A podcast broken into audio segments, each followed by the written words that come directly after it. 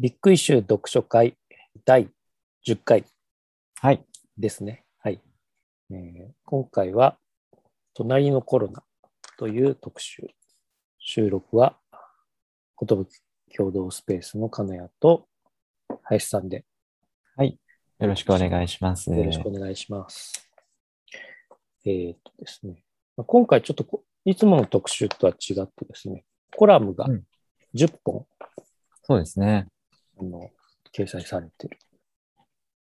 まあコロナ禍でもう2年が、そうですね、もう2年も経ちましたもんね。1月で、はい、数えると2年経ちましたね。うん。3密、フィジカルディスタンス、ステイホーム、自粛みたいなうん世界で、はい。はい。新しいというか、うん。ね、言葉がこうたくさん生まれて、そういったものとどう我々の生活の中でうん。向き合うかっていうのが、うん、なんかこう世間の目と合わせながら試されるような気持ちのはい。2年だったような気がしますね。そうですね。うん。一応この2年間、うん。まとめてではないけれども、これまでビッグイッシュの中でいろいろな形で執筆なり、リレーだったり、コラムだったり、ええ。えーされてきた、えっ、と、10名の方、厳選して、いろんな、この2年間に出会ったこと、考えたこと、えー生き方を変えるような経験など、っていう角度から、えっ、と、教えていただきましたっていう形で、はい。10人の方のコラムになってますね。やっぱりこう、全然か角度が違いますよね。あの、それぞれ本当のですね。皆さんのうん専門もあるうん。とは思うし、だけどこう、全体的に僕読んでて、やっぱこう、みんな、皆さん結構適応うん。してるんだな、みたい確かにそうかもしれない。いろいろなやり方あれど、自分の居場所を見つけつつあったりとか、外に出る、出ることの有意義とか、自然をどういうふうにめでるかみたいな話だったりとか、小規模であれどんななりわいを見つけていくかとか、うん。この中でも、あの、強く生きている人たちに出会うとか、または苦しんでいる人を不憫に思ったり、はいどうすれば社会が変わるかっていう発想になったりとか、うん本当にいろんな角度でそれぞれの実践があるなっていうことが、なんかわかるなっていうふうに思いますね。じゃあ僕、雑感みたいのまず言っちゃっていいですか？あ、ぜひぜひ、はい、お願さっきの。皆さん適応してるなっていうのと、うん。あとその、時間を有効に使おうみたいな人もいて、はいはい。えーっとね、なんか寿司、寿司職人のはい。話出てきたのわ、わかります？えっと、伊藤さんの、伊藤さんのコラム、あ最高私の健康法ってところで、あ、一番最後ですね。そうなんですよ。直近では寿司職人の短期訓練を終えたって書いてある。え、いきなり、これ、あれ？そういう話、あれ？してたっけ？なんか突然でしたね。うん。でも、こう、なんか、ステイホームとか言って、うん。そういう期間にこう、なんかこう、ぎ技術とか新しいことを始めて何か習得したって人結構多いんだろうな、みたいなうんうんうん。ところとか。確かに。うんその辺活動的ですよね。あの、伊藤博さんは、はい。前のビッグイッシュの読書会でも取り上げた特集執筆されてはいはい。ましたなりわいが、の、そう、なりわいという言葉でもって、はい小さくでもこう持続可能なこの働き方みたいなのをええ探し実践していくのに長けたプロみたいな。あの、なりわいというその会社なのかな？はい。を代表されていたり、えっと、まあ、修士号で農学を収めているわけなんですけども、うんうんうんえっと、働き手の健康増進になり、えー小資本でもスタートできる、その個人のための現代のなりわいの考案と実践、うん。そういうものに取り組みながら、農学の見地からか野良木メーカーのディレクターも務めるみたいな、うんそういう服飾関連のね、ビジネスだったりすごいですね。をやってらっしゃる中で、うん。緊急事態宣言の間に技能習得にチャレンジして、うん。寿司職人の短期宅を終えたということなんですよね。寿司をやるんだ。う ん僕なんかこの時期、な第一波の頃結構体調僕なんか崩して、はいはいはい。何もできなかったんですけど、うん。なんかもうやってる人はいろいろやってますよね。そこね、なんか差が出ちゃうような気がして、うん。のびのびやらなきゃと思う反面、うん。ちょっと、まあショックじゃないけど、苦しむ人もいますよね。うん。こういう時期の。うん。まあ、職場では僕なんかその、はい。イベントをやろうとして職場入ったけど、なかなかできなくて、うん。配信っていうものをうん。新たに始めるために、こう、なんかこう、機材を、そうですね。まあ、ブラックマジックデザインってところの ATEM ミニっていうのが配信の標準機になったっていう話で、それの使い方を覚えるみたいな。確かに僕もいろんな場所で触りました、ATM ミニ。うん なんかまあ、そういう必要に迫られてみたいのはあったけど、うん。なんていうかな。やっぱこう、寿司職人の特訓を受けたってすごいなんかこう、やっぱ能動的に動いてるよな、みたいそうですな。ねそ。の辺がですね、うん。なんか刺激を受けると同時に、いうん。や、なかなかそう、そういうふうにいかない人もいるんじゃないかみたいなうん。ところ。そうですね。だから伊藤さんのこのエッセイの中で割と重要だなと思うのは、はい。もしやっぱりいろんなことしながら、うん。その健康増進はいはいっ。ていうのも、やはり大事な要素に捉えてるはずで、うん。このエッセイも前半は、やはりこのコロナ禍大変で、えっと、昔はね、で高校時代はその、免疫とかウイルス系のはい。記事とかをこう集めて、うん。そういう研究を志していた時期があったんだよって話をしながら、うん。社会的には本当に大変な時期で、えっと、下の分、えっと、段落の方を見るとですね、一方この2年間振り返ってみると、科学が明らかにする手がかりとうん、人間社会の諸事情が噛み合わず、生活者への負担が課題だと感じると。うん。まあ、現代の課題とか、えっと、ストレスがね、あるうん。生活者の一部だったりにすごいこうのしかかっていって、うん。で、そういう状況をこう案じてるわけですよね。うん。あ、そうで。その社会全体が人間の体、うん。ウイルスとか腫瘍がこう転移、移転して、なんかこう積み重なっていく。うん。すごいなんか、なんかね、農学とか人間の免疫みたいなことうんを収めた方うん。の的なこうイメージというか発想だと思うんですけど、で、そこから転じて、あの、今自分が一番あ実践してて、えっ、と、これが一番の健康法だと実感したのが、今できる限り、できることをやりつつ、遠くを見据えて淡々と野心を持ってやるっていうこと、うん。そういうふうな締め方になってるわけなんですよね。はいだから、野心を持ってやれる、やれる人って、すごいなんかいいよなとか羨ましいよなって思うこともあるかもしれないですけど、うん。よりむしろ多分、伊藤さんの言い方だと、うん。いや、そのやり方が一番の健康法なんだと。うん。うん。うん。あの、だからそれを自分自身で、あの、明確に見据えて、うん。私の健康法っていうのは、そういう、淡々と野心を持って今できることをやることなんだ。なるほど。うん。そういう発想の順序なんですよね。そこに行き着いたっていうはい。ことなんですね。うん、ああ、またね。前向きに尊敬できますよね。そうですねはね。はい。あ、それ聞いて思い出しちゃった。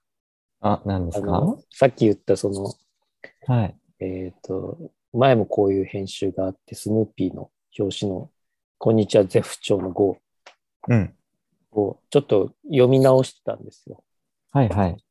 そしたらですね、やっぱこう、ゼフ長から脱するには手作業がいいとか、うんうん。自分の手を使うことがいいとか、まあ、うんそういうことを書いてる人結構多かったんですよね。うんうんまあ、ノノートになんか書いていくとか、うん。うんうん。あの、フルーツのとか野菜の皮むきして冷凍しておくとか、はいはいなんかはい。まあそういうのでもだいぶ効果はあるよっていうようなことをうん。なんか結構、野心を持って何かに取り組むみたいのも、うん。ちょっと違うかな。通ずるものがあるかなと今一瞬思ったんだけど。なんかまず手を動かすみたいなところうん。が、もちろん手慰みじゃないけど、うんうん、なんか行動に移す第一歩そうですと。してはいいのかもしれないし、うん。それこそね、今回もエッセイ書いてくださってる読書ザルさんの特集で、はいはいはい。独学？いや、独学でしたっけ？うん。特集の時は、例えばポモドーロテクニックみたいな、うん。ありましたね。うん、うん。まずちょっと作業するっていう発想での、うん。あの、フレームワークを持って勉強するっていう。はい。それがいかに、ね、継続は力なりっていうところにつながるか。うん。うん。なんかそういう話だったと。こう思い出しながら喋ってますけど、そういうところとはなんかつながる気がするんですよね。うん。こう理念的なところを伊藤さんが言ってくれてて、うん。それの実践者、もちろん両方実践者ですけど、読書ザルさんも。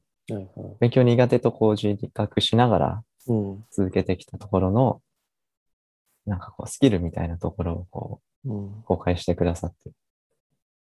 そうですね。はい。でも、読書ザルさんの今回のコラムって、結構、はいそんなに変わってなかったみたいな話が、そうですね前半で書いてあるんだけど、はい。コロナ禍でも、えっと、生活自体はあまり自分自身では変わってないと。そう。うん。こ後半に、そう、一番最後の締めが、その変えてはならないものを守り、受け継ぐために、うん私たちは変わり続けるっていう、このなんかこうん。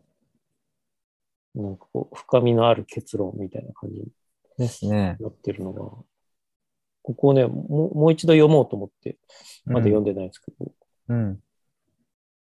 どういうことでした？って。倫理観、うん。うん。一本筋の通った、本当にうん社会もメタ的に見れる頭のいい人だなっていうふうに思いますけど、うん自分自身の生活がね、あまりこう、以前と変わってない。同じ時間に起きて電車に乗って職場目指して、みたいなそういうルーティンっていうのが、うん自分自身は変わっていないんだけれども、こう街中をこう見てみると、えっと、本屋さん、図書館の自分の行きつけの場所みたいなところは閉店してったり、はいは時短営業になったりとか、い。うん。で、ちょっとずつこう変わっていく、人通りも変わっていく。うん。うん。なんかそういうギャップをこう見るにつけですね、はい。気づき、読書ザールさん自身の気づきというのは、えっと、まあ、自分が変わってないみたいにそういうふうに言い張ることうん。の中でも、実はそうした周りに起こっている変化うん。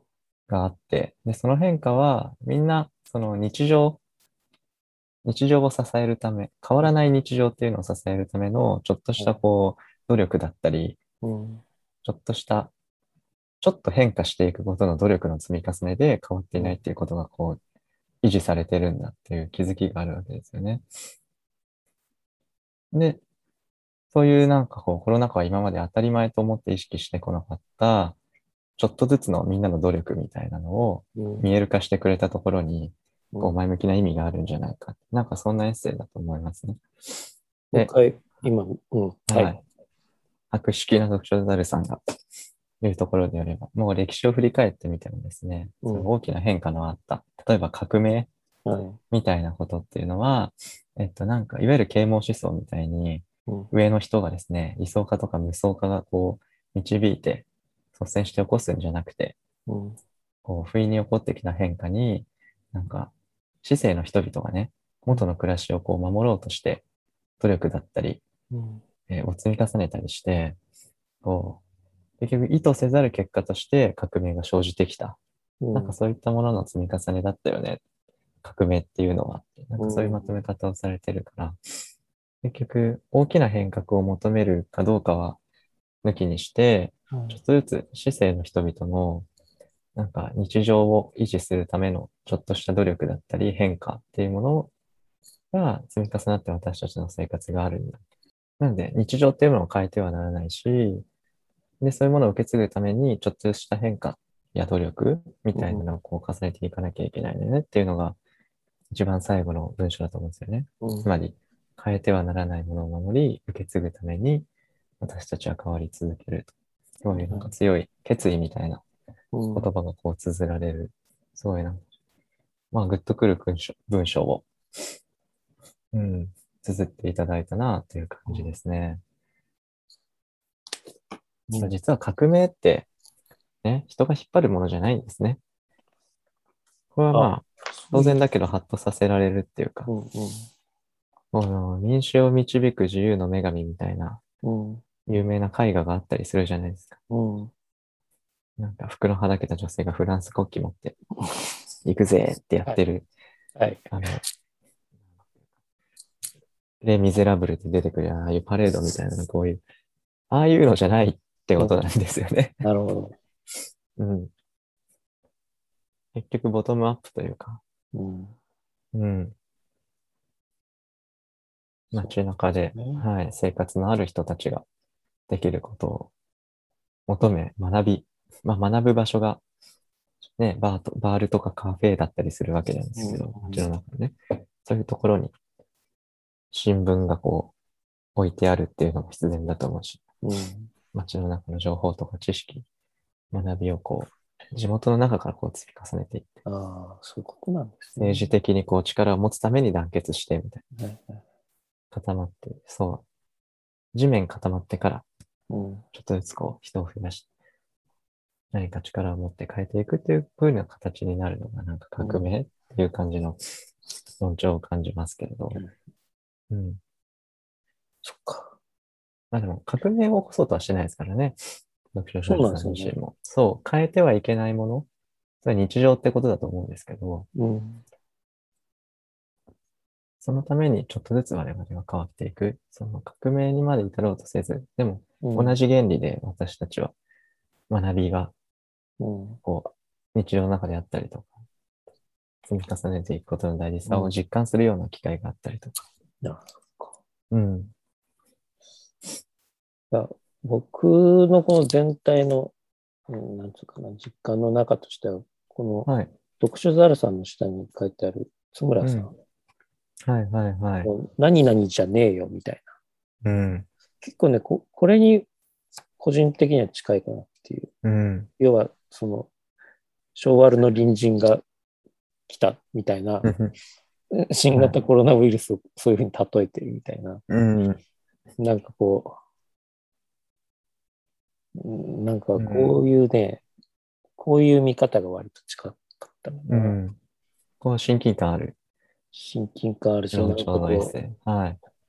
う、いや、頼むよ、なんでそんな、みたいな、こ確かに。う理不尽さみたいなのが、はい。ピンと、一番ピンとは来たかなってう。いうん感じですね。なんかこう、建設的にまだ考えられてないうん。気がして、自分が。ああ、はいはいはなんい。かこう、読書ザルさんはささすが読書をしてるだけあって、なんかこう、系統だってちゃんと考えてるけど、まだ自分はその域までいけてないのかな、みたいな気はしてるんですよ。確かにここ対比的かもしれないですね。うん。でもそういう構造あると思うんですよ。同じページの中にうん。似たような論調あるいは、似たようなジャンルあるいは、結構対比的なエッセイを置いてるっていう気がするんですよね。あの確かに読書ザルさんの方は、ご自身はこうあまり変わってない生活の中で見えること。うん。だけど、志村さんの方は、あの、割と私たちというか、市民のこう生活、はい生活者一人一人の中で、こう実感される2年っていうこう長い期間うん。がどういった意味を持つのかとか、うん。なんかこう、あの、感情移入できる感じでうん。書いていたりとかしますよね。で、津村さんのこの書き始めの一段落も、きっとその隣のコロナっていうそのテーマうん。をもらってからなのか、津村さん発信なのかわかんないけど、その、隣のコロナっていうキーワードに対して、うん。こう人格を与えてみてですね、隣人だとしたらすごい昭和だよねっていう。うん。でも、2年ですけどね、これがうん。どれぐらい続くのか、5年続くとか言ってる人も、うん。なんかどっかで聞いたので、うん。何々じゃねえよみたいなのがすごいよくわかるなってういう。ん。何々？みたいな感じで私たちがこう集まっているところにこう首を突っ込んでくるコロナみたいな。そういう密集したり人間のコミュニケーションのその不可欠な部分に悪い言い方すればこう土足で踏み込んでみたいなこう乱入してきてうんコロナという種族がね。そうなんですよね。うん。乱入ですもんね。うん。うん、そう、らそう、乱入っていうところで思い出したんですけど、はい。行ったり来たりししちゃいますけど、その村上さんのありに学ぶ社会の持続可能性、うん。この切りアリが菌類を栽培する、農業をするみたいな話の中で、うん。ハキリアリか、ハキリアリ。はい。えっ、と、100%体をグルーミングしてからしか巣の中に入らないっていう。うん。これ、結構僕もその、帰ってすぐ、うん。あの、風呂入るみたいなことやってるんですけはど、いはいはい。で、あと、そっか、僕もその坊主にして洗いやすいようにしてるとか あったんですけど、はい。なんか、ほんとこう、乱入してきてるウイルスに対してこう、いかにこう持ち込まないか、あの、はい部屋に持ち込まないとか、で、鼻から感染するとか鼻、マスクをなんか K494 とかいうのに変えてみて、なんか密閉率、侵入がすうん少ないものに変えるとか、なんかそういう、なるほどそういうところに自分はフォーカスしてたかな、みたいな。うーん。じゃあ、はきりありにこう学ぶ。そう。学ぶじゃないけどハ。キリアリに共感しちゃってですね、結構最近家庭内感染も増えてきてるとかいう。うん。そうですよね。自然に、こう、切った葉を、をこう、まあ、腐葉土にして、うん。菌類、菌種を育てて、それを食べるという、この習性。でも、それを食べ物として、こう、集団で育てていく中で、この巣に入る前にはグルーミングして、清潔にしてみたいな、うん。こういうのって育てていったのか、まあそういう進化の歴史は詳しくわからないですけれど、うん。非常に理にかなった僕たちがこう、自然科学とかウイルス、免疫の、に対するこう知識を人類全体として深めていって獲得していったここの生活スタイルを、こう自然の中でトライアンドエラーでかわからないけど、こう見出していって、確かに、あの、早くからハキリアリに学んでいれば、もっといろいろなことが 身につけられたかもしれない人類みたいなのを対比してみると、ううんん、いろんなこう、複雑な気持ちになったりもしますよね。うん。まあ、もっと学ばなきゃ徹底してますからね、ハキリアリは。うん。そうですよね。体表から化学物質を分泌して免疫力を上げるとかもやってるから、これに関してはすごいよね。なかなか真似できないところはあるけど。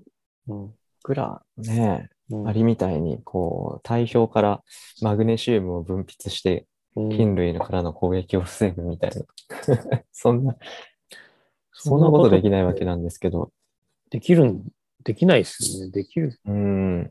見方を変えればいろいろしてるのかもしれないですね。なんか、うん。乳酸菌飲料の CM とか、バンバンなんかこう、はい。体を守る免疫力みたいな CM が最近バンバンされてるはい。だし、まあ、私自身そのヤクルトの強いやつ、1000とかいうのを、このコロナ禍ですごい飲むようになったんですけど、はいはいはい。飲んでらっしゃいますね。はい、ちょっと糖分取りすぎかなっていうぐらい飲んでてる。やっぱり摂取するもの、取る栄養とかも変わりますよね。ちょっとね、意識が世の中になると。若干変わりますね。うん。食に対するモチベーションみたいなのをこう維持するうんのも、やっぱね、決して楽じゃないなと思っていて、2年もこう続いてくるとね。この最初の若菜明子さんが書いてる人は自由のを失った時にっていう、うん。なんかお弁当を詰めて近所の公園にた行って食べてたみたいな話。いうんうんや、こういうことしたいけどな、みたいな。うん。うん。なかなかうん、ちょっとした時期もあったかな。でも、うんなんかこう、日々に追われ、なかなかできなかったかな。確かに。まあ、あとはまあ冬を抜けてね、うん、暖かい時期になると、そういうのをやる気運になれれば、それもいいのかななんて思いつつ、うん最近すこぶる寒いですしね、寒いですね。収録の今日のこの前日なんかは関東大雪で、今朝も10センチぐらい積もってましたけど、はい。まあちょっと補足的に言うと、はい。はい。まあ若菜明子さんは、ライターでもあり、編集者でもこうあり、うん。あの、ミューレンとかの、その、なんていうかね、いわゆる山とうん。街をこうつなぐ雑誌みたいな。うん。そういうなんか、自然と都市生活みたいなことに対してこう、たくさんこう言葉が述べれる人だと思うんですけど、はい。はい。あの、彼女がこう、エッセイの後半で東山会議の話してるのが、ちょっと印象的なんですよね。い。はい。あの、ちょっとし、うん、どうしても僕アート系の話にこう行っちゃうんですけど、はい。ああ、いい、いいです。でもその東山会議が、こう、なんだろう。東山会って風景画を描きますが、はい。日本画の出自の人なんですよね。うん。で、日本画のその岩絵の具ですごい綺麗な発色をしていて、あの、こう、淡く光に当たった時にキラッと光るような、あの、そういう、なんていうかね、うん。目を見張る顔料でもって、うん。あの抽象的な絵風景を描く、はい。すごい特徴的な絵を、スタイルをこう持ってる人ですけど、そういうスタイルに行き着く前のうん。転換期みたいな時期の話を若菜さんこうされてると思うんですね。あの、戦争にこう動員される中で、えーっと、終戦間近、招集された時に、こう、焼け跡のこう街並みを見ながら、自然の風景みたいなのにこう、胸を焼かれると。うん。まあそういう経験でもって、あ、なんで今まで戦争がとかこう書かされてきたけど、自然の方を書かなかったんだろうみたいなこう気づきを得て、うん。そういう風景を丹念に自分のスタイルで書くっていう方向にこう行くわけですよね。うん。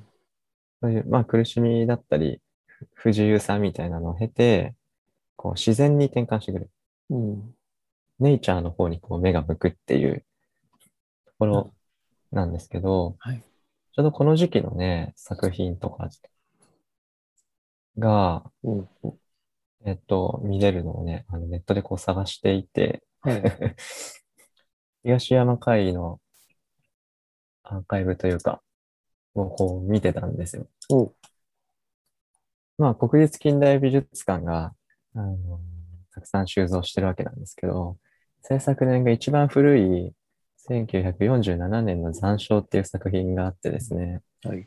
これも収蔵してて、あの、画像もこの、独立行政法人国立美術館のアーカイブで見れるんですけど、本当にね、純粋な山の風景なんですよ。はい。これなんか実物見たいですね。本当に見たいですよね。常に常設コレクションにあるわけじゃないので、僕もこれは見たことないかな。なんですけど、うんこれね、東山海って好きな方いっぱいいると思うから、はい。あの、あれなんか緑とかがね、こう淡い、なんかターコイズみたいな淡い色の白とか、サイドメイドの高いはい。パステルグリーンみたいな色の、うんこう、草原みたいなところに道がスーッと正面走っていて、一点投資図法みたいなんだけど、奥の方でこうカーブしていくみたいな、そういうのが有名だと思うんですけど、はい。この自然に目を向き始めた時期の、うんやはり終戦後、2年後ですよね、1947年の。あ、そうですね。で、日展でその賞を取った転換点となる作品って、うん。結構リアリズムっぽいんですよね。うんでも純粋に自然というものに目を向く時期があったっていう、すごい象徴的な絵だと思うんですけど、東山会議の残照っていう絵ですね。うんこういう視覚イメージとか経験みたいなのを、うん若菜明子さんがこう、思い返して、自分と重ね合わせるみたいなのって、あ深い。と思って、深いなぁ。うん。いいエッセイだなって思いました。ね。はい。まあ、単純にこう自然の美しさ、霊産なんですけど、うんうん。まあそのきっかけがね、本当に単純に身近な公園に行ってお弁当を食べるとかでもいいじゃないかという話だと思うんですね。みんな、あの、いろんな形で自由を失ったり、うん苦しい時期をこう、みんな乗り越えつつあるわけなので、うんそういった中でいろんなこう文化芸術にもね、振り返ったり、あの、みんなで共有するタイミングがあるのはす素敵なことなんじゃないかなと、僕自身も思いました。いいはい。うん。まあ、ちょっと、なんか美術館も予約しなきゃいけないみたいああ、もう近。1年ぐらいずっとそうでしたね。最近いろんな形が出てきましたけど、うんそれでも、最初の1年とか全然美術館に行けなかったメンタリティの自分自身をこう殴りたい気持ちになったりします。殴りたいですか？ちょっと、え、予約が面倒いや、いとまだにいう理由僕、だけで行かなくなっちゃったんだ、い俺、まだにみたいな僕。そうですよ。ありません？はい映画とかもそそうです。う。予約しなきゃダメか。映画は割とこう、なんかはい行ってすぐ見れるのに、うんうん美術館はやっぱこう、人もうん。うんなのか。そこなんですよね。本当にうん。感染対策で映画館と美展覧会会場ってうん。差があるの？みたいなところとか。なんかあれ、消防法の関連で映画館は、そのはい換換気が何ほうほうほう5分以内に全部入れ替わるけどとか、なるほど。建築とか施工の段階で仕ん組みが違うんです。か？なんで美美術館だと。うん。うん。ああと、あと、その、そ換気の重要性みたいなのが最近やっと言われてきて、はい。やっぱこう、外に出てご飯食べるっていうのも、その換気の重要性で、そういう行動をしてるけど、そ、そこでまたその自然に対する気づきがあるみたいな、はいはいはい。そういう循環かなっていうのをうん。思ってですね。うん。なんかこう、ま、鳥のさえずりで何か発見があるみたいな。こう何もしないことで。うん。というか、なんか最近こう、えーっと、あの、ジェニーオ・オデルの何もしないっていう真っ白な本を買ったんですけど、はいはいはい。なんかそう、割とこう、いあの、生産性を上げるために何かしろってこう、日々こうプレッシャーがあるとか、うん。SNS 見なきゃダメな気持ちになってるとか、うんうんうん。なんかそ,、まあ、そういうところからちょっと抜けるきっかけに、まあ、この中のか換気を通してなんかこうあったりするかな、みたいうん。な、うん、のをなんとなく今、もやもやっとうん。思ったりしてましたね。換気をキーワードにしてうん、何か考え始めることができるかもしれないですね。そうですね。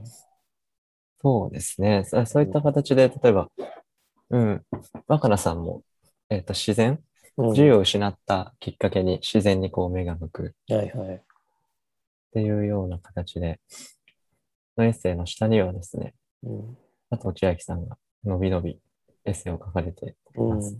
坊主頭とともに伸びやかに生きるというタイトルでですね、確かに、まあ、特徴的なというかキャラクターみたいなものにこう、はっきり反映されているようなうん気がしますが、坊主頭でのびのびこう生きていらっしゃる、野宿野郎の加藤千秋さんの、はい。これまでも何度もこう、ビッグイシュの中では取り上げられていますけど、うん。今回はその坊主頭っていうところに、うん。なんか絞った、のびのびと可愛らしいエッセイがこう、届いていますが。そうですね。はい。この、当時は二十歳の頃もうん。若い、えっ、と、坊主にしたけど、その頃は若い女性は容姿をジャッジされがち、ファッキーみたいな。うん。その頃は、まあ、こういうファッキーみたいな書き方もいいいいなとは思うんですけど、うん。その頃はこう、問題に反応や視線が痛かったけど、最近はもうみんなうん。好きにするのが何よりみたいになってて、うん。社会や人が変わっているってこううん思えたのは良かったみたいな書いてるうのが、ん。あ、なるほどなぁとか思いましたけどね。うん。うん。うん。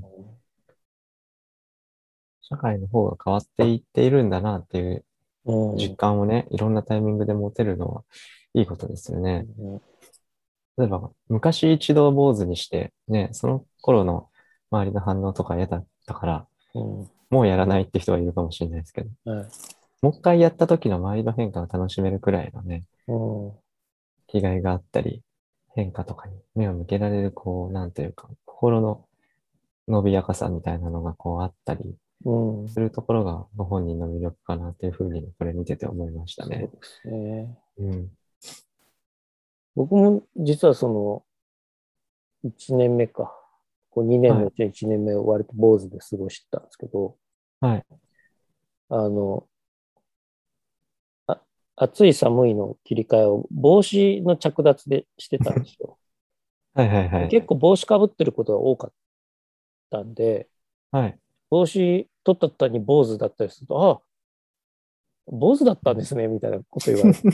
なんかあの、割とその帽子ってアイテムに割と目目覚めた、ああ。このコロナ禍で。もう、あんまりこう帽子してると髪があるないとかわかんないじゃないですか。そうですね。だけど家帰るとやっぱこう洗いやすいから、うん。すぐ家帰って風呂入る派としては、はい。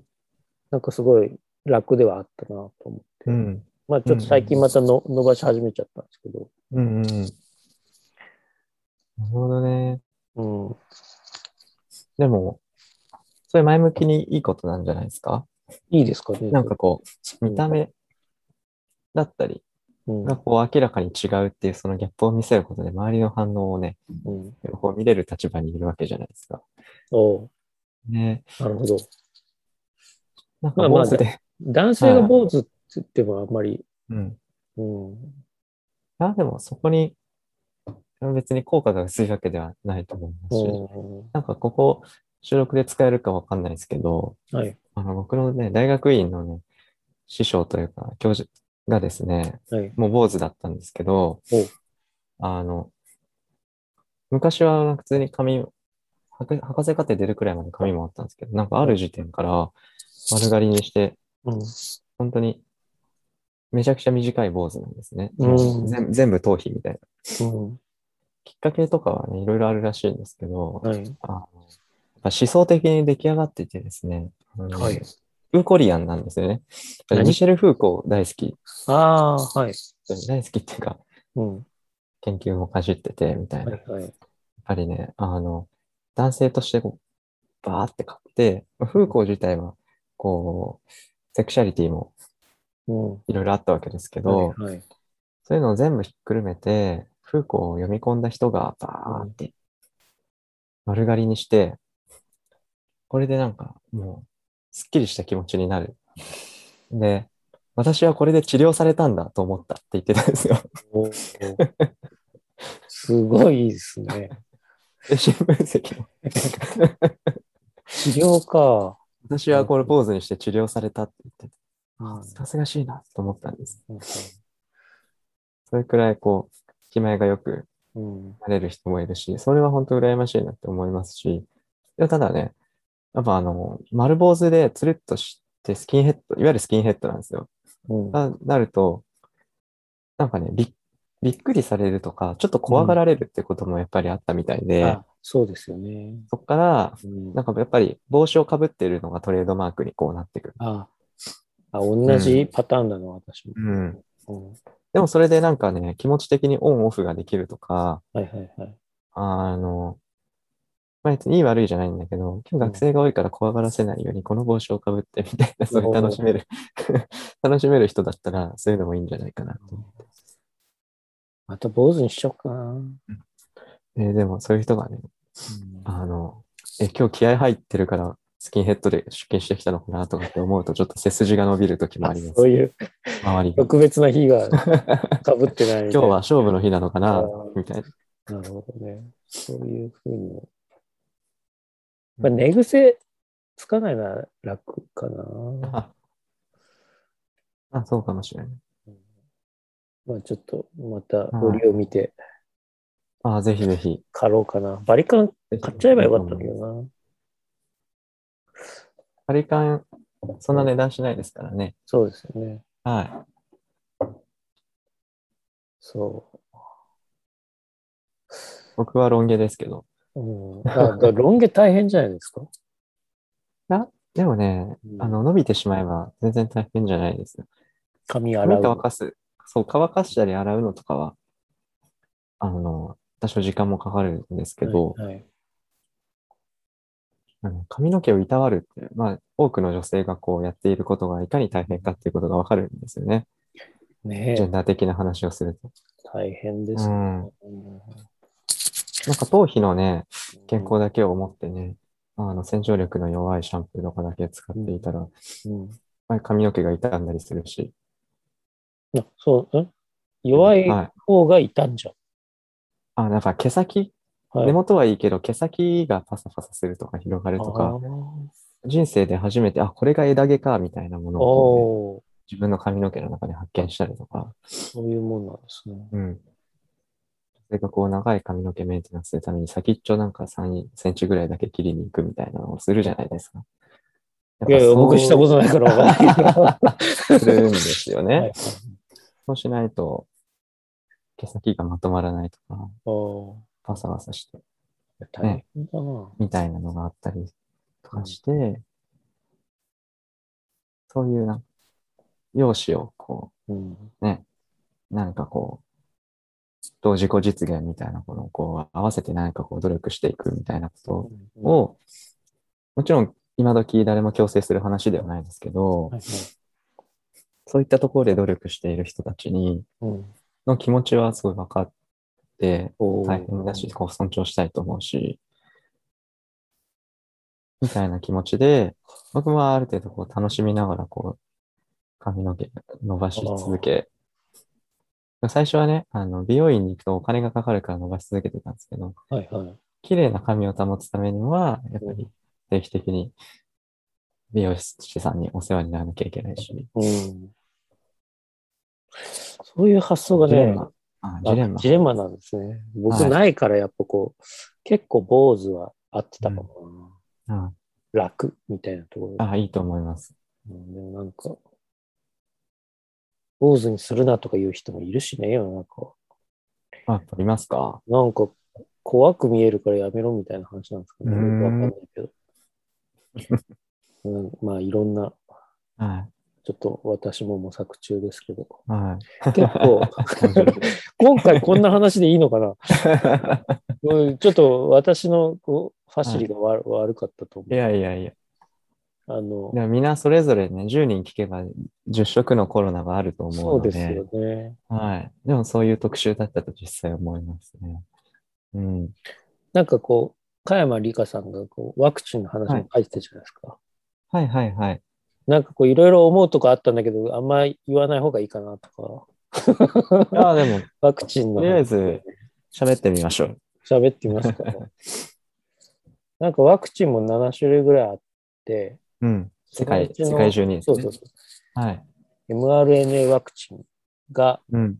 日本では入ってきてるみたいな。うん。僕なんかちモデルナ、ファイザーも両方合わせて、メッセンジャー RNA 系のですね。違うのがいいなとか思ってたんですけうん。どね。うん。なかなか入ってこないですよね。そうですね。うん僕もそう思います。そうメッセンジャー RNA 以外に。なんだかんだ、あの、取り上げ、メディアとかではやはり取り上げられないですけれども、うん。その、メッセンジャー RNA 系だから、その、あの、ワクこのワクチンは打ちづらいっていう人とかあいるわけじゃないですか。はいはいはい。そういう人たちとか、理由があって、うん。私ワクチン受けれないんです。受けないようにうん。医者と相談しているんですっっていう人たちが必ず一定数いる中で、やはり、えっと、ワクチンをやっぱり打ってほしいとこう思ういろんなこううん。もちろん所属団体がそういう場合は仕方ないですけど、はいそういう方針になるのは当然だと思うし、国レベルで、行政レベルでっていう。みんなにワクチン打ってほしいわけじゃないですか、みんな。はいはい。うん。その中でその小さな、あまりそういう、常にストレスをこう周りからうん受けなきゃいけない人たちっていうのが、僕の周りにもたくさんいるし、うん。そういった人たちがね、あまり苦しまずに、あの、最低限の生活を、あのそうなんですよね。まあしていけるような、うん、社会にならないといけないのになと思いつつ、それには、うんう。ん、ああ、どうぞどうぞ。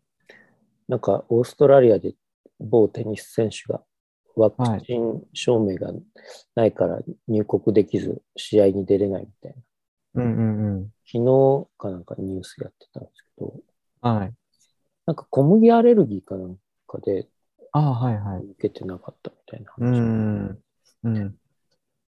やっぱこうなんか結構ワクチンパスポートっていうか、そそれをうん。証明にしてこうん。う、なんかこう行ける場所が決まるとか結構理不尽だなと思って。うん。ヨーロッパでも、フランスとかでも、それに反対するデモとか、そうですね。他に行われておりますが、まあ、そ僕もこの国でやったらデモするしかないんじゃないかな。あ まあ、ああいう結構ノーマスク派の人が多いでもちょっと疑問な部分もありつつ、はい。でもやっぱ最終的には PCR 検査とかすれば済む話なのになとか、うん。まあ、完璧にはもうわかんないけれども、うん。ある程度そういうふうにししてったらいいのになとかいろいろ思うところがあり、うん。うん。なんかそうですよね。うんなんか確率的な方法で、えっと、市民全体の中にね、えっと、ルールを課したり、うん自由を制限したりっていう方向にこう政治が動くタイミングみたいなのを、やうん、はりずっと僕たちもこう、目を見張ってなきゃいけないよなそうですよねとは思っていて、はい。まあ、い医そういう療規定で、うん。うん、どういう人たちが具体的に、あの、自由を制限されたり、苦しい立場に行かなきゃいけないのかみたいなのって、うん。メディア見てるだけじゃちょっと想像しがたいことがあるそうですね。うん、ちょっと世界的にもワワクチン推しでうん、なってるから、今後なんかこう、副反応とか出てきた人とかどうどうなのかなとか、あんまり言うとこれも、お前は反ワクチン派だとか言われちゃう。うんうんうんなかなか言いづらい雰囲気もあり。はい。うんまあ、とりあえず、あの、この場でワクチンを接種したかしてないかとか、うん。反対か賛成かみたいな議論はこう置いておきつつも、はいはいはい。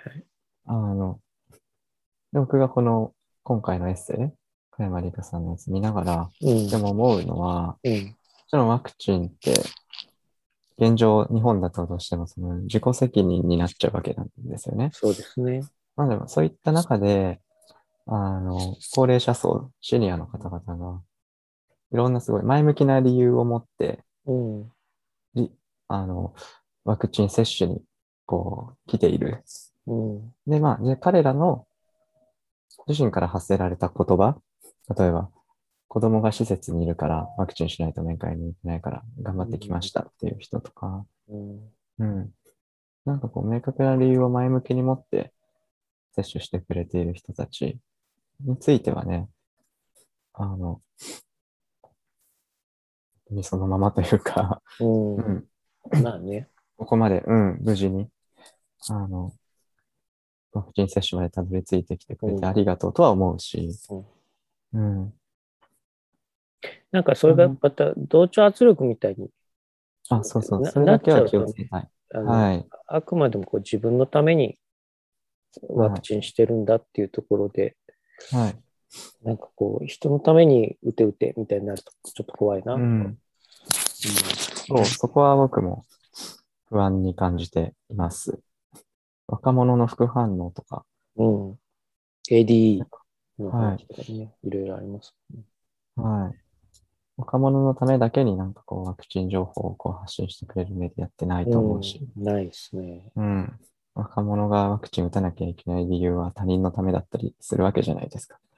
他人のためにみんな打ってみたいに言ってますよね、なんかね。そう、平たく言うと僕はそうやっぱり受け取っちゃいますよね。あれちょっとびっくりしました、僕も。うんはい。で、仮に副反応でね、とか、後遺症が残ったりした時に国がどう保障してくれたかっていう、その実績みたいなのを僕も見るわけですけど、結構。あのすごいことになってうん。保証、認めないみたいなのがまずる。来ちゃって。うんなんか、それがあってこそ安心して、安心してっていうか、まあ、それだったら売ってもいいかな、みたいになる。うんはい。そういう理由がこう、見つけて納得できた人にはもちろん打ってもらえればいいと思うんですけど、そうできる、そういう判断ができる素材が、材料が、うん実例が、僕はまだちょっとないのかななんて思ったりしてすね。います。はい。私もそうですね。はい。うん。あと別に持病があったりすると、うんそういう方は、うん。うん。僕はよくよく話し合って、うん個人的によくよく話し合ったりとかはしていますね。うんうんそういう方と。なので、そういうのを考える、あの、材料に、こういうエッセイもね、うん。あったりするんじゃないかと思いますし、すねいろんな同調圧力みたいなのにも、うん。あの、敏感にな、そこに関してはね、自分の命の話なので、はい適度に敏感になりながら、いろんな文章を、情報収集をしていかなきゃいけないんだな、こういうことはまだ続くんだな、というのは、苦しい思いもあれど、他のエッセイとかも見てもね、希望があったりとか、居場所があったりとか、見つけるための工夫だったり、行動の仕方みたいなのを示してくれる、えっと、文章が多いので、はい。うん、そこは勉強になるし、うん。いろんな意見があるなって思えるだけでも、なるほど。あの、良いのではないでしょうかっていうふうな感想を覚えました。僕ももう一回読んでみます。ちょっと読み込みが浅かったみたい。なんか、上っ面で、なんか、ざくっと読んで上っ面で捉えちゃってて、あ、今ね、林さんの話聞いて、あ、そういう意味があったのかなとかね、だいぶ発見がありました。ああ、そうですか。うんやってよかったな、なんて思えて。よかったです、今それをやりがいにしながらはい、これからもやっていこうかな、なん日。はいて。思っています。そうですね。じゃあ、一旦こんなところではい。大丈夫そうですかね。大丈夫はい。です。はい。じゃあ、またビッグイ、シュー、今回が、はいえ。第10回の読書会でした。ちなみに次回は、えーっと、自分電力。そうそう、自分電力の話でしたね。はい。これまた読むのが楽しみですが。ざっくり私はもううん読みましたけあど。結構はい。面白かったです。あの、面白かった実例が出てきて。うんうんううんうん。電力の自由化みたいな時に、んうん僕なんか、あの、自分語りですけど、田舎から出てきてアパートで暮らすっていうのをこう10年と、多分これからもはいしばらくはしていく中でですね、契約の都合上、別に電力とかガスとか、なんか選選ぶようがないみたいな、ういうこと？え環境に。ああ、あの、もう、たマンション自体で決まってる。ああ、はいはいはい。いや、もう大抵の人そうですよね。うん。でやっぱこう、オフグリッドみたいな、もう完全にこう、自分で発電しちゃうみたいな話とはかも出てきてうん、すごい面白かったかな。い。うん。うん自分で発電した電気を使って何かこう、パフォーマンスだったりプレゼンテーションだったりをするうんのもなんか、いや、やってみたいなと思って、発電機の値段を調べたことがあるんですけど、ちょっと、ポケットマネーでは出せない。そうそう。一部だけこう、門頭だけをこう、太陽光発電するとか、なんか、そういんんう一部だけみたいなところから始めるとうんうんうん。いいかもしれないですね。なるほどね。あとじゃあちょっと僕もそれ読んで勉強して、はいはいはい。なんかアイデアが出ればいいな。じゃあまた次回ということですね。はい。はい。じゃあ、そういうわけで、本日はビッグイシュー読書会ありがとうございました。ありがとうございました。はい